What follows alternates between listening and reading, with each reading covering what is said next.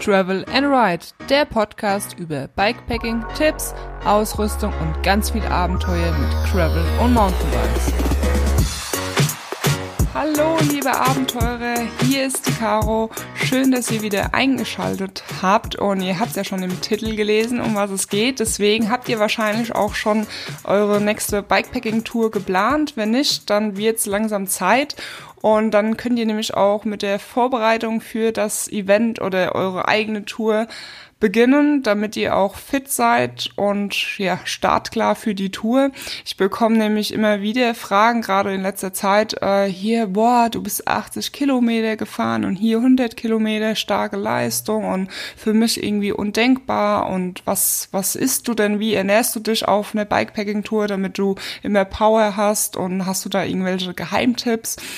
Und äh, ja, ich muss sagen, ich bin selbst auch immer wieder überrascht von anderen Leuten, die sogar noch mehr fahren wie ich. Ähm, also ich schaue momentan die oder verfolge die Fahrer von den Orbits. Wer nicht weiß, was ein Orbit ist oder was Orbit ist, genau, dann wird's langsam mal Zeit. Ähm, das sind nämlich coole Strecken für, also die haben in jedem Bundesland haben die eine Strecke gemacht, ähm, die man abfahren kann, entweder im Race-Modus oder halt einfach so für sich selbst.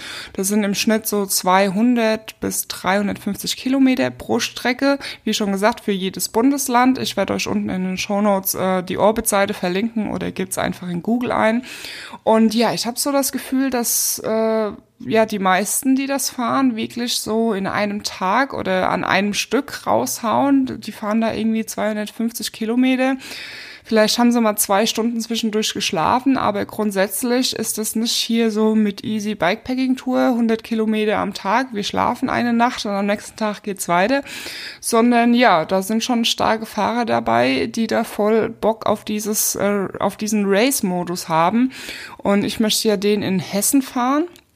Der hat, oh, jetzt muss ich lügen, 280 Kilometer, glaube ich. Und äh, ja, ich habe da auf jeden Fall mal drei Tage eingeplant. Ne? Es soll ja ähm, Urlaub sein und entspannend, entspannt sein. Und äh, ja, ich denke mir dann echt, boah, an einem Tag so viel Kilometer zu fahren. Ich bin mal an einem Tag 160 gefahren und boah, ja, das hat mir gut gereicht. Ähm, zumal gut, bei mir ist es eh eine andere Sache. Ich bin nicht race-orientiert. Ich möchte zwischendurch Bilder und Fotos machen und, und filmen und so weiter, wisst ihr ja.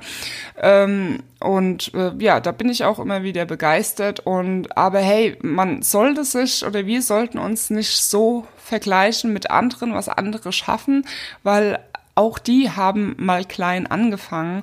Und wenn wir genauso viel Zeit, Nerven und was der Geier alles investiert hätten, dann wären wir genauso auf diesem Level. Nur unsere Prioritäten liegen halt irgendwie woanders oder was auch immer. Und äh, ja, dazu muss ich halt auch sagen, ich habe genauso mal klein angefangen und sogar sehr klein. Ich meine, ähm, ich fahre jetzt seit fünf Jahren Mountainbike und war vorher nicht wirklich sportlich eine Granate gewesen. Also ich habe Sport nie wirklich äh, viel gemacht. Früher mal als Teenie ein bisschen Tennis gespielt, wobei das habe ich mit 15 aufgehört. Ähm, und das war's eigentlich. Fußball noch ein bisschen zwischendurch und äh, ja, so Kondition und so war bei mir wirklich grauenvoll. Und ich hatte ja damals in Australien das Mountainbiken für mich entdeckt und habe gesagt, hey, wenn ich wieder mit dem Reisen, also wenn ich mit dem Reisen fertig bin, dann ähm, probiere ich das mit dem Mountainbiken aus. Vielleicht ist das genau meine Sportart. Und das habe ich halt gemacht. Ähm, ich war dann damals noch ein bisschen am Reisen und äh, hatte das aber die ganze Zeit doch im Hinterkopf. Und dann war ich wieder in Deutschland und habe gesagt, so, jetzt nehme ich mir mein Jugend-Mountainbike aus dem Keller, das mir damals viel zu klein war und äh, Bremsen. Und gut, brauchen wir gar nicht drüber reden, das war eine Katastrophe gewesen. Aber ich wollte erstmal, also nicht ins Gelände direkt damit fahren, sondern herausfinden, ähm, habe ich den Willen dazu, die Berge hochzufahren, weil ähm, ja, ich wohne im Mittelgebirge und wir haben zwar auch einen relativ flachen Radweg, aber ja, auch der hat zwischendurch immer mal ein paar Hügel drin, aber ja, das ist so ein Radweg, den ich als Kind oft genug gefahren bin und ähm, ja, auf dem wollte ich eigentlich auch nicht trainieren oder herausfinden, ob Mountainbiken für mich das Richtige ist, sondern bei Mountainbiken muss man ja die Berge hochfahren.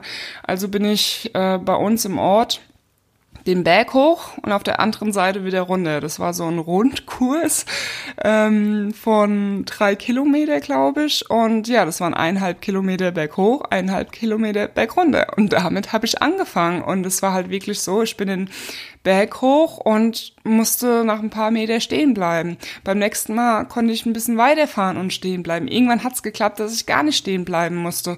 Und das, das ist wirklich lustig, äh, wenn ich mich auch irgendwie mit meinem Freund unterhalte, ähm, wenn wir hier in seiner Gegend, in seiner Heimat rumfahren und dann sagt er auch, ey, ich erinnere mich noch hier, der Berg damals, bin ich hochgeschoben und, und dann irgendwann mal konnte ich es endlich fahren und jetzt fahren wir hier ganz locker hoch und ja, so ist es. Genau so hat's halt angefangen und ähm, ja, dann bin ich halt immer weiter gefahren und immer weiter. Dann waren die ersten irgendwie 20 Kilometer geschafft, äh, inklusive einige Höhenmeter, weil wie gesagt im Mittelgebirge da ist eigentlich nichts flach, da geht's immer irgendwo hoch.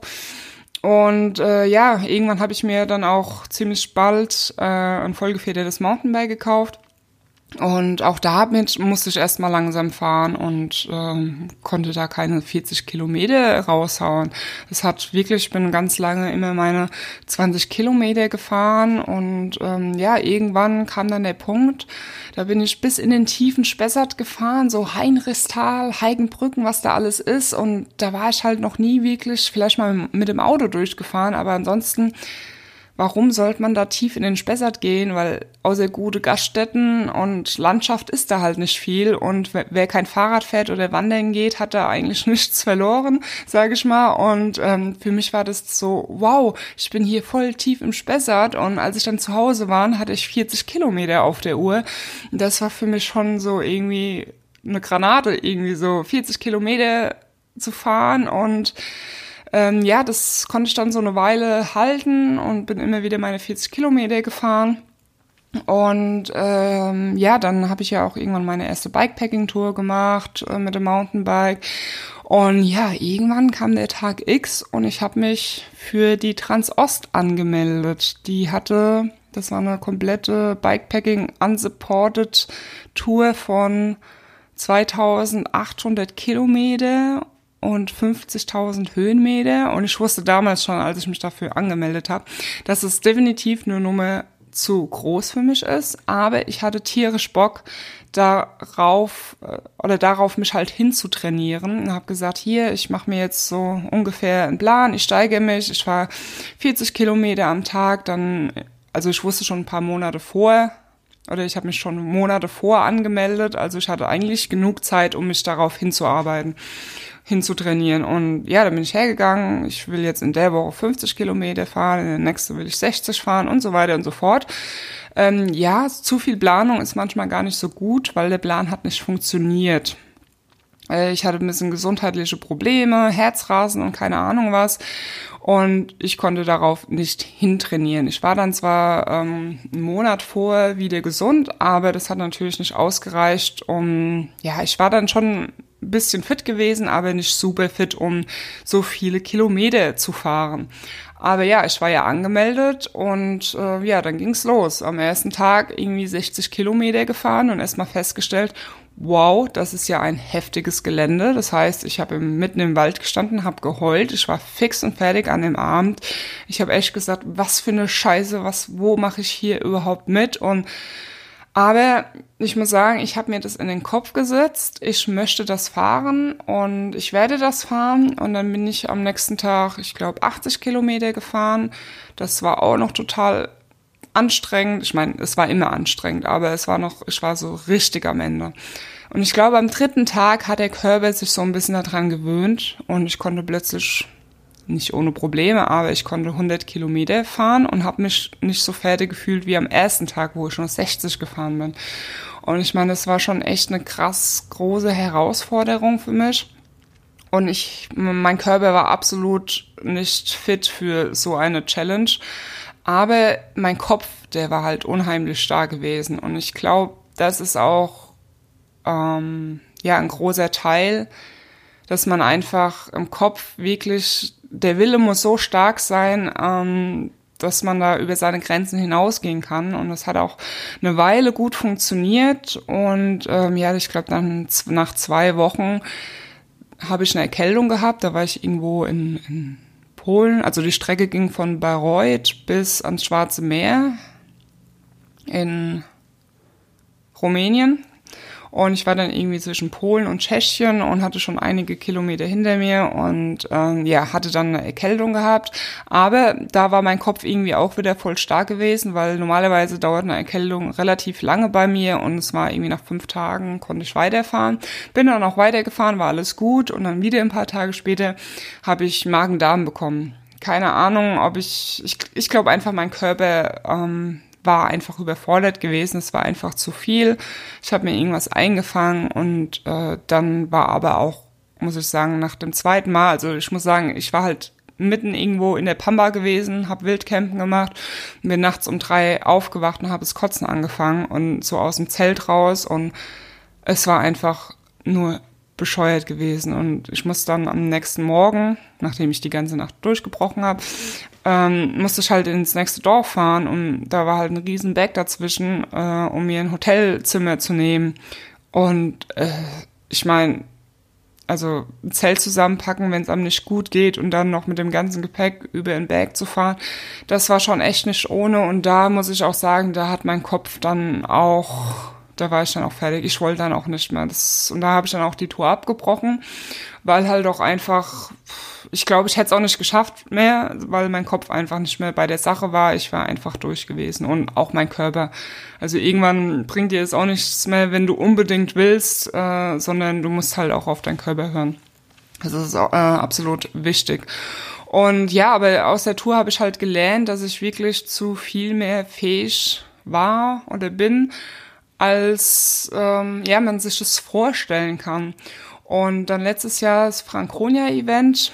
Vor diesem Event war ich ähm, ja schon gut fit gewesen, würde ich sagen. Das, mit der Vorbereitung hat alles geklappt, dass ich mich halt immer so ein bisschen gesteigert habe. Ähm, ja, an den Kilo, von den Kilometern her, habe mir das Ganze auch ausgerechnet. Das finde ich immer auch ganz wichtig. Ich meine, also diese Tour hatte 760 Kilometer und so etwa 12.000 12.000 Höhenmeter und ich habe mir das halt auf den Tag runtergebrochen. Mein Ziel war halt, also erstmal muss man ein Ziel sich setzen. Ich wollte es in acht Tagen fertig fahren. Acht oder sieben? Ja, acht Tage, ich weiß nicht mal, sieben oder acht Tagen und habe mir das dann ausgerechnet, hier, das wären dann am Tag irgendwie 100 Kilometer, so und so viel Höhenmeter. Und habe das dann mit den Touren verglichen, die ich hier im Alltag fahre. Ob das so von den Höhenmeter und von den Kilometern passt. Wenn ich jetzt hier irgendwie 50 Kilometer fahre und 500 Höhenmeter und bin total am Ende, weiß ich, dass ich auf jeden Fall für so ein Event nicht fertig, also nicht bereit bin. Deswegen muss man sich noch ein bisschen weiter hinarbeiten, dass so die Zahlen ungefähr übereinstimmen. Und ich sag mal, ich war vor, ich bin jetzt hier zu Hause keine 100 Kilometer am Tag gefahren, sondern ich sag mal so, so 60 Kilometer. Und äh, ja, weil ich mir gedacht habe, der Kopf wird dann schon wieder mit am Start sein und dann schaffe ich auch diese 100 Kilometer. Und so war es halt auch sogar gewesen. Mein Kopf war sogar noch stärker gewesen, weil ähm, der erste Tag war sozusagen ein Rundkurs von 160 Kilometern, weil das Ganze war so geplant, äh, dass halt auch Leute mitfahren können, die nur einen Tag dabei sein wollen. Das heißt, sie fahren die 160 Kilometer, ist ein Loop und kommen dann wieder sozusagen am Start zurück und können nach Hause fahren. Und die anderen, die das ganze Event fahren wollen, die fahren halt am ersten Tag die 160 Kilometer und fahren dann am nächsten Tag weiter. Und für mich war eigentlich klar, ja, ich nehme ja mein Gepäck mit, ich fahre jeden Tag 100 Kilometer ungefähr, mach schlafe und fahre am nächsten Tag weiter. Also für mich war klar, ich werde diese 160 Kilometer nicht an einem Tag fahren, weil ich möchte 100 Kilometer am Tag fahren. Das war so mein Ziel gewesen. Also genau, in sieben Tagen dieses Event zu finishen. Und dann haben wir da alle abends zusammengesessen und äh, ja, 160 Kilometer am ersten Tag, bla, keine Ahnung. Ich so, wie? Ihr fahrt die 160 Kilometer an einem Tag? Ja, klar, du kannst doch dann dein Gepäck hier lassen und dann wird das schon. Und oh, dann habe ich angefangen zu überlegen, was war meine größte, meine längste Strecke, die ich bisher gefahren bin. Habe jetzt mal mein Strava-Profil durchgeschaut und geguckt. so, hm, das längste waren, glaube ich, irgendwie 130 Kilometer, aber definitiv keine 2800 Höhenmeter. Und ich so, boah, ich weiß nicht, ob ich das schaffe, weil ich wollte halt auch beim Hellen wieder zurück sein. Und es ging, Startpunkt, äh, Startzeit war, glaube ich, sieben oder acht Uhr. Und äh, ja, wie auch immer, ich bin dann ins Bett gegangen, also ins Zelt gegangen, habe so gedacht, ja, ich werde es machen, aber war noch nicht so zu 100 Prozent überzeugt. Ähm, dann bin ich, also nachts hat es dann geregnet und gewittert und keine Ahnung. Und äh, wegen einem dummen Fehler war mein ganzes Zelt, innen, außen, Schlafsack, alles war nass gewesen. Und in dem Moment war so ne, der Punkt gewesen, okay, let's do it. Lass dein ganzes Gepäck im Auto und du fährst diese 160 Kilometer an einem Tag. Und ich wusste, ich muss die an diesem Tag fahren, weil ich habe ja keine Schlafsachen dabei. Ähm, und ja, dann bin ich die 160 Kilometer an einem Tag gefahren. Ich war, ich glaube, elf Stunden unterwegs und also, also unterwegs insgesamt und stehen geblieben zum Pause machen, was essen, war ich, glaube ich, irgendwie 45 Minuten. Und das war wirklich krass. Also wirklich den ganzen Tag nur Fahrradfahren. Ich habe dabei sogar noch gefilmt und ein Video gemacht. Und ich meine, ich brauche euch jetzt nicht erzählen, wie ich mich am Abend gefühlt habe. Ich war wirklich sowas von fertig. Ich habe nur noch auf dem Boden gelegen. Mir sind die Tränen gekommen. Ich könnte jetzt in dem Moment sogar losheulen. Ich, also irgendwie die letzten zwei Kilometer sind mir schon die Tränen in die Augen geflossen. Ich habe die Kamera schon gar nicht mehr angehabt, ähm, weil es einfach so ergreifend war, dass ich das geschafft habe und ich das so vor mir nie vorgestellt hätte, dass das möglich ist. Und ich war einfach total fertig gewesen. Ich hab's irgend, ich muss an dem Abend noch kalt duschen. Das war der Oberhammer. Ich bin total fertig gewesen, habe mich auf eine Dusche gefreut und an diesem, an diesem See, wo wir dann abends duschen konnten, war leider nur kaltes Wasser vorhanden. Und so, oh mein Gott. Aber gut, das habe ich dann auch noch geschafft. Ich war natürlich so fertig, dass ich am nächsten Tag, ich glaube, vor 8 Uhr nicht losfahren konnte. Äh, aber ja, ich bin um acht dann losgefahren und bin dann Tag für Tag meine 100 Kilometer gefahren, weil ich habe mir das in den Kopf gesetzt und dann fahre ich auch diese 100 Kilometer am Tag. Und ja, ich habe dann sozusagen sogar einen Tag früher das Franconia-Event gefinisht. In sechs Tagen bin ich der Meinung, weil ich halt am ersten Tag so viele Kilometer rausgehauen habe. Und genau, ich war, ja, ich bin der Meinung, ich war einen Tag früher als geplant zurück gewesen. Und ja, daran habe ich einfach gesehen. Ich meine, ich bin vorher so circa 60 Kilometer am Tag zu Hause gefahren. Das ist ja schon noch mal entfernt von den 100 Kilometern.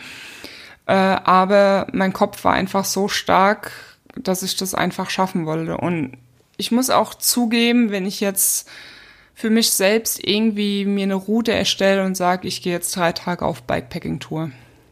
Da fahre ich keine 100 Kilometer am Tag, weil da ist mein Kopf einfach nicht stark genug. Mein Wille will, ich weiß nicht, ich bekomme es einfach nicht hin, das durchzuziehen, am Tag 100 Kilometer zu fahren. Ich müsste mir da wahrscheinlich auch ein Ziel setzen. Hier, ich muss da und da wieder zurück, weil am Montag, keine Ahnung, muss ich wieder arbeiten gehen oder sowas. Dann würde ich das wahrscheinlich auch machen, aber das mache ich halt nicht. Und ähm, das ist halt auch so generell bei mir das Problem, ähm, dass ich ja, mich für so Events gut vorbereiten kann. Da habe ich einen großen Wille. Aber für ja andere Sachen, wie zum Beispiel, wenn ich mit den Jungs Mountainbiken gehe und mein Freund letztes Jahr, der ist die Enduro One mitgefahren, also so ein Mountainbike-Rennen. Und er wollte dafür ähm, halt hintrainieren. Und dann ist er zwischendurch immer mal total losge losgerast und hat so eine Minute Intervall eingebaut. Und ich habe mir immer gedacht, boah, das ist ja voll anstrengend. Und ich habe das, glaube ich, einmal mitgemacht und habe gesagt, nee, kannst du alleine machen. Und dann hat er gemeint, na ja, aber so wirst du halt fit. Und ich muss sagen, ich habe zwar Motivation, und der Wille ist da, mich für lange Strecken zu trainieren, also dass ich halt lange fahren kann, aber darauf, dafür brauche ich dann nicht unbedingt so die Kondition, die ich jetzt bei einem ein, einminütigen Intervall brauchen würde. Und ähm, ja, da habe ich irgendwie nicht so der Wille dafür. Und auch wenn wir halt mit den Jungs Mountainbiken gehen, die sind halt alle voll fit und fahren voll schnell den Berg hoch. Und darauf trainiere ich halt nicht, dass ich irgendwie schnell fahren kann, sondern ich trainiere halt so, dass ich halt lange fahren kann. Und das, ja, weiß auch nicht. Das ist bei mir auf jeden Fall irgendwie so, dass ich mich darauf irgendwie mehr spezialisieren kann oder mehr Freude habe, weil ich, ich weiß halt dann einfach, zum Beispiel damals, als ich das erste Mal 40 Kilometer von zu Hause aus gefahren bin und war tief im, im Spessart, mich hat es dann halt einfach so motiviert zu wissen, ey cool, ich bin jetzt bis da und dahin gekommen, um das und das zu sehen. Und das motiviert mich halt so, so lange Strecken, weil ich halt dadurch dann irgendwas sehen kann. Und wenn ich einfach nur schneller den Berg hochfahren kann, was habe ich davon? Ja, dass ich vielleicht nicht so fertig bin, dass ich schneller bin, aber schneller ist ja nicht unbedingt besser. Und da habe ich halt irgendwie nicht so die Motivation, weil wie gesagt, bei großen Strecken habe ich halt die Motivation, dass ich mehr sehe. Und ähm, ja, schneller zu sein. Wenn man zu schnell ist, kann man nicht so viel sehen. Also deswegen, als, als ich damals die 160 Kilometer gefahren bin, kann man natürlich gar nicht so viel aufnehmen, von diesem Tag und von der Landschaft und so, weil man sich nicht die Zeit nimmt, ne? Also da ist jetzt irgendwie ein schöner Aussichtspunkt und du bleibst irgendwie nur kurz stehen, machst ein Bild und fährst weiter. Und wenn ich halt irgendwie gemütlich fahre, ich sag jetzt mal nur halb so schnell, dann kann ich mir halt wirklich die Zeit nehmen, die Landschaft zu genießen und das finde ich halt immer so ein bisschen schade, wenn wenn Leute so Bikepacking-Events als Rennen fahren, weil die, die fahren oder die fliegen bis nach äh, Marokko, was weiß ich wohin, um dort ein Rennen zu fahren, wo sie an allem halt so vorbeifliegen. Und das finde ich halt so ein bisschen schade. Ich meine, wenn man schon mal dort war, dann kann man es als Rennen fahren, aber ich möchte halt ne, ich mache Bikepacking-Touren eigentlich aus dem Grund, weil ich entdecken will, weil ich was sehen möchte, was erleben will. Und wenn ich halt dann alles vorbeifliege und dann habe ich halt nur die Hälfte irgendwie so wahrgenommen. Das ist halt immer so meine Meinung, aber ihr kann ja auch jeder machen, wie, wie er möchte. Ähm, ich war ja letztens auch in der Rhön gewesen auf einer kleinen Bikepacking-Tour und der hat mir am ersten Tag auch so ein bisschen der Wille gefehlt. Also ich bin am ersten Tag auch erst um 10 Uhr losgefahren und bin dann an dem Tag 60 Kilometer gefahren. Und ähm, ja, ich war halt einfach noch nicht so ganz so fit gewesen, aber ich bin mir ziemlich sicher, wenn ich irgendwie gewusst hätte, ich muss an dem Tag 100 Kilometer fahren, ich muss, dann hätte ich es wahrscheinlich gemacht. Aber was ich halt auch an diesem Tag auch wieder für einen Fehler gemacht habe, war das Essen. Und da werde ich auch immer wieder von euch gefragt, was esse ich auf Tour, wie mache ich das? Und es ist halt so, ähm, ich habe immer viele Energieriegel dabei, die halt wichtige Mineralstoffe haben wie Magnesium, Calcium, irgendwelche Salze, Kohlenhydrate, Vitamine, was auch immer. Und ähm, genau, und da habe ich halt ich bin den ganzen Tag sozusagen durch durch die Wälder gefahren, durch über Felder und sowas, wo halt kein Supermarkt irgendwie war oder eine Möglichkeit, was äh, zu essen zu kaufen. Normalerweise mache ich das halt so, dass ich mir so tagsüber immer mal ein paar Riegel reinhau. Und da ist es auch immer ganz wichtig, ähm, dazu neige ich nämlich immer, dass ich sage, ah, am nächsten schönen Spot oder wenn da irgendwo eine Bank kommt, dann haue ich mir einen Riegel rein. Bleib kurz stehen, mach ein Bild, ess was und dann geht's weiter. Ähm, nur manchmal fährt man halt eben durch den Wald, durch den Wald, durch den Wald und es kommt halt einfach kein schöner Spot. Und dann ist der Punkt schon so erreicht, dass ich eigentlich schon Hunger habe, wo eigentlich ein Riegel gar nicht mehr ausreichen würde. Und deswegen habe ich mir jetzt angewöhnt oder versuche das immer zu machen. Ähm, sobald ich mir irgendwie denke, oh, ich könnte mal einen Riegel essen oder was Kleines essen, dann direkt auf dem Fahrrad den Riegel aufmachen, während dem Fahren essen oder einfach sofort stehen bleiben, weil alles andere hat keinen Sinn. Ich mache den Fehler zwar immer wieder, dass ich zu lange warte, äh, aber ich versuche da jetzt wirklich dran zu bleiben, direkt einen Riegel zu essen und gar nicht zu warten, bis ich großen Hunger habe. Und dann war halt das Problem, da halt mittags äh, ich nichts, irgendwie kein Bäcker und gar nichts gefunden habe, weil normalerweise handhabe ich das halt so, dass ich dann mittags mir ein Brezel hole oder ein belegtes Brötchen oder was der Geier, irgendwas anderes, was halt so ein zuckriger Riegel bietet. Und das hatte ich halt nicht. Das heißt, ich hatte nur diese Riegel und hatte ich noch was anderes? Nicht. Ah, doch, ein Brot hatte ich noch mitgenommen, aber das habe ich schon relativ früh gegessen, weil ich nicht so gut gefrühstückt hatte. Und ähm, ja, dann hatte ich halt irgendwie so ungefähr 55 Kilometer erreicht. Habe mir gedacht, oh, eigentlich könntest du jetzt schon irgendwie einen schönen Platz hier suchen zum Schlafen, weil wenn ich jetzt noch weiterfahren würde, dann kommt noch ein ganz großer Berg und eigentlich habe ich schon so tierischen Hunger. Und ja, ich hatte halt die ganze Zeit Hunger und das war, glaube ich, auch so der Hauptpunkt, warum ich halt stehen geblieben oder halt Pause abgebrochen, nee, nicht abgebrochen, sondern einfach für den Tag äh, die Tour beendet habe, weil ich halt eben auch Hunger hatte. Und ja, da einfach mein klarer Tipp, nehmt genug Riegel mit, schaut, dass ihr irgendwie unterwegs einen Bäcker findet und haut euch immer irgendwas rein und dann halt am Abend irgendwie was Gutes kochen, Pasta, Reis, Kartoffelbrei, was ähm, ja viele Kohlenhydrate hat oder irgendwie eine Pizza essen irgendwo, wenn es geht. Und äh, ja, dann habe ich halt noch Pulver in meinen Getränken. Also das ist von Senofit, das hat auch Magnesium und Eisen und sowas und Kohlenhydrate vor allen Dingen. Und äh, dann habe ich meistens eine Flasche immer mit so einem Pulver. Manchmal habe ich noch so so kleine Päckchen dabei ähm, die ich mir dann für den nächsten Tag aufhebe und dann halt auch noch klares Wasser, äh, aber auf jeden Fall eine Flasche, wo ein bisschen irgendwie Pulver ist oder nehmt euch Magnesiumtabletten mit oder sonst irgendwas. Ähm, ich nehme mir nämlich auch oder habe mir angewöhnt, abends eine Magnesiumtablette zu nehmen, weil ich spätestens dann in der Nacht aufwache und habe total starke Krämpfe. Da habe ich immer große Probleme damit und Magnesiumtabletten helfen dann dagegen. Ähm, ja, ansonsten, das ist eigentlich so, was ich zur Ernährung sagen kann. Ähm, wenn ihr ja zu, zu oder für eine Bikepacking-Tour oder Event, was auch immer hintrainiert, dann ähm, ja, müsst ihr auf jeden Fall schon fähig sein, 50 Kilometer zu fahren, inklusive Höhenmeter. Also ich fahre ja eigentlich fast nur im Mittelgebirge und ich sage jetzt mal, bei 50 Kilometer kommen schon mal circa 1000 Höhenmeter zusammen. Und das kann man natürlich dann auch hochrechnen. Wenn ihr jetzt 60 Kilometer fahrt, dann müssten es irgendwie 1200 Höhenmeter sein oder irgendwie sowas in dem Dreh. Oder 1100.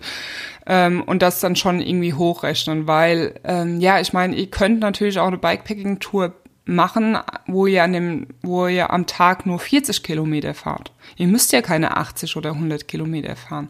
Nur ihr müsst bedenken, wenn ihr, selbst wenn ihr jetzt auf dem Campingplatz seid und lasst den Tag gemütlich starten, irgendwie mit Frühstücken, Zelt zusammenpacken und fahrt spätestens um 9 Uhr los und sucht euch am Abend wieder um 18 Uhr einen neuen Spot zum Schlafen. Dann habt ihr halt neun Stunden vor euch, in, ja, wo ihr halt Fahrrad fahren könnt. Oder halt Zeit, die ihr überbrücken müsst. Und bei 40 Kilometer, da gehen halt jetzt nicht so viele Stunden drauf. Und deswegen finde ich schon, dass man so am Tag ungefähr ja 60 bis 80 Kilometer einplanen soll, dass man dafür halt fit sein sollte, damit man äh, ja nicht irgendwie schon um drei Uhr Feierabend machen muss, weil man total zerstört ist und total ähm, ne, kaputt ist und dann nicht weiterfährt. Äh, ich meine, klar, wenn ihr jetzt ein Buch dabei habt und ihr sagt, äh, ja, ich mache dann genug Pause und beschäftige mich mit anderen Sachen, dann ist es okay. Also ich bin ja auch, als ich am ersten Tag in der Rhön die 60 Kilometer gefahren bin, ich habe ja meine Kamera dabei, dann wird noch gefilmt, dann wird dies noch gemacht. Und dann kann ich mich auch gut beschäftigen. Allerdings habe ich auch abends im Zelt gemerkt, dass ich eigentlich schon zu viel zu früh mein Zelt aufgebaut habe, irgendwie 20 Uhr oder halb neun. Und äh, hatte kein Buch dabei zum Lesen. Und das war dann schon so ein bisschen okay, vielleicht hätte ich doch noch ein bisschen weiterfahren sollen. Ähm, aber ja, wenn ihr nur 20 Kilometer am Tag fahren könnt, dann macht es auf jeden Fall keinen Sinn, eine Bikepacking-Tour zu machen, es sei denn, ähm, ja, ihr, ihr macht nur eine Nacht, das heißt, ihr, ihr fangt, das könnt ihr auch machen, dass ihr irgendwie erst im Nachmittag losfahrt, um, um 15 Uhr, sage ich mal, eine Nacht im Wald schlaft und dann am nächsten Morgen wieder heimfahrt. Das habe ich letztens mit dem Steffen auch gemacht, als ich halt Probleme mit meinem Bein hatte. Also ich hatte irgendwie eine, eine Zerrung eine, eine ältere Zerrung, die wieder zurückgekommen ist. Und äh, ja, da konnte ich halt keine 50 Kilometer oder so fahren. Und dann haben wir das halt auch so gemacht, dass wir erst irgendwie am Nachmittag los sind, sind 20 Kilometer gefahren und dann am nächsten Morgen nochmal äh, eine kleine Runde und dann wieder nach Hause. So kann man es natürlich auch machen, wenn man nicht fit ist. Aber wenn ihr jetzt mehrere Tage plant, dann schaut schon, dass ihr ähm, ne, fit seid. Und wenn ihr euch jetzt irgendwie für ein Event anmeldet, das ihr fahren wollt, dann beachtet natürlich auch immer die, die Wegbeschaffenheit. Also es bringt euch jetzt nicht, wenn ihr jetzt, wenn diese Tour jetzt irgendwie 100 Kilometer, also jetzt sagen wir mal 300 Kilometer hat und hat 4000 Höhenmeter, was vielleicht gut machbar ist, aber wenn das Ganze nur auf, ähm, ja, groben Schotter ist, nur auf Trails, wo wirklich kein Stück Asphalt mal dazwischen drin ist oder so, dann werdet ihr definitiv länger für diese Tour brauchen. Und letztes Jahr war im Franconia Event nämlich auch einer dabei, der kam eigentlich aus dem Rennradbereich. Und ich meine, auf dem Franconia Event, da waren nicht viele Trails. Und wenn welche Trails dabei waren, dann waren die absolut machbar. Aber er hat es halt natürlich voll unterschätzt, dass man auf einem Schotterweg, oder auf einem Trail nicht so viel Kilometer ballern kann wie auf einem Asphaltstück. Ne, die Rennradfahrer, die fahren ja am Tag 200, 300 Kilometer ohne Probleme, weil das auf Asphalt einfach richtig vorangeht. Und er hat dann zum Schluss einfach die Tour für sich sozusagen beendet und ist dann einfach auf Asphaltwegen umgeschwenkt, weil es für ihn einfach zu anstrengend war. Also das soll man auch unbedingt bedenken, dass ähm, es sich auf Schotte immer schwerer fahren lässt als auf einem Radweg, wo nur Asphalt ist. Und dann halt auch natürlich die Höhenmeter bedenken. Ähm, es ist dann schon immer noch was anderes. Äh, also ihr solltet auf jeden Fall schon mal irgendwie Höhenmeter ballern können, weil sonst seid ihr ganz schön überrascht, ähm, ja, wie steil es hochgehen kann und wie, wie anstrengend sowas sein kann, genau. Ähm, ja, ich glaube, ich habe jetzt alles mal zu den Sachen, Events, wie ich mich vorbereite, ernähre, dazu gesagt. Ähm, ich habe da jetzt keinen speziellen Trainingsplan, dass ich jetzt mich da wie verrückt irgendwie Intervalle fahre und sowas. Ich meine, klar, das würde natürlich nicht schaden, aber ich kann mich dazu einfach nicht aufraffen. Ähm, ich habe ja auch letztes Jahr im Winter ähm, bin ich auf der Rolle gefahren. Da muss ich sagen, geht es immer mal wieder. Also da habe ich mir dann auch zum Schluss dann, also ich bin am Anfang bin ich ganz normal gefahren, einfach mit irgendeine Tour rausgesucht und dann immer mal jemanden überholt, ein bisschen schneller gefahren und dann gedacht, ah, da vorne ist noch jemand, den überholst du noch. Da war so irgendwie ein bisschen der Ansporn größer gewesen. Und dann ähm, am Ende des Winters hin habe ich ähm, so ein Gravel Grinder hieß es, glaube ich, irgendwie so ein, so ein, so ein Workout angenommen, wo dann dir jeden Tag sagt, was du halt fahren musst. Das habe ich dann gemacht, ähm, aber leider nicht beendet, weil ich dann erkältet war. Und äh, ja, in der Wohnung kann ich mich dazu ein bisschen mehr motivieren, sage ich mal, weil außer dem Monitor, wo ich drauf guck, äh, habe ich halt nichts. Und in der Natur draußen bin ich halt in der Natur und sehe was, sehe Leute, sehe Menschen, äh, Landschaften und alles Mögliche. Und da möchte ich halt irgendwie, habe ich keinen Bock, irgendwie mich da abzuhetzen, um nur fitter zu werden. Ähm, macht mir keinen Spaß. Punkt. Und ja, in der Wohnung hast du halt nur den Bildschirm und das wird halt auf Dauer doch ein bisschen langweilig. Deswegen finde ich es eigentlich in der Wohnung, kann ich mich da eher motivieren, da ein bisschen fitter zu werden. Das werde ich auch diesen Winter wieder versuchen, damit ich im Frühjahr direkt am Start bin und fit bin. Und äh, ja, genau. Das ist dann auch so mein einziger Trainingsplan, den ich habe, aber der ist auch mehr dazu gedacht, um halt einfach fit zu bleiben, ähm, weil im Winter kann man halt auch nicht so lange Touren fahren, dass wenigstens halt die, die Kondition stimmt. Wenn ihr noch irgendwelche Fragen habt oder gerne auch äh, Feedback und ähm, Kommentare, freue ich mich immer wieder, ähm, dann schreibt mir gerne. Und ähm, ja, ich würde sagen, wie lange war jetzt die Podcast-Folge? 30 Minuten. Das ist doch eine gute Zeit. Und damit sind wir auch am Ende dieser Podcast-Folge. Und ich hoffe, wir sehen uns äh, sehen uns, hören uns oder auch in den Videos. Ähm, ich verwechsel das immer mit dem Hören und Sehen im Podcast. und äh, ja, dann bis zur nächsten Folge oder bis zum nächsten Video. Bis dahin, schwing dich aufs Bike und travel and ride. Bye bye.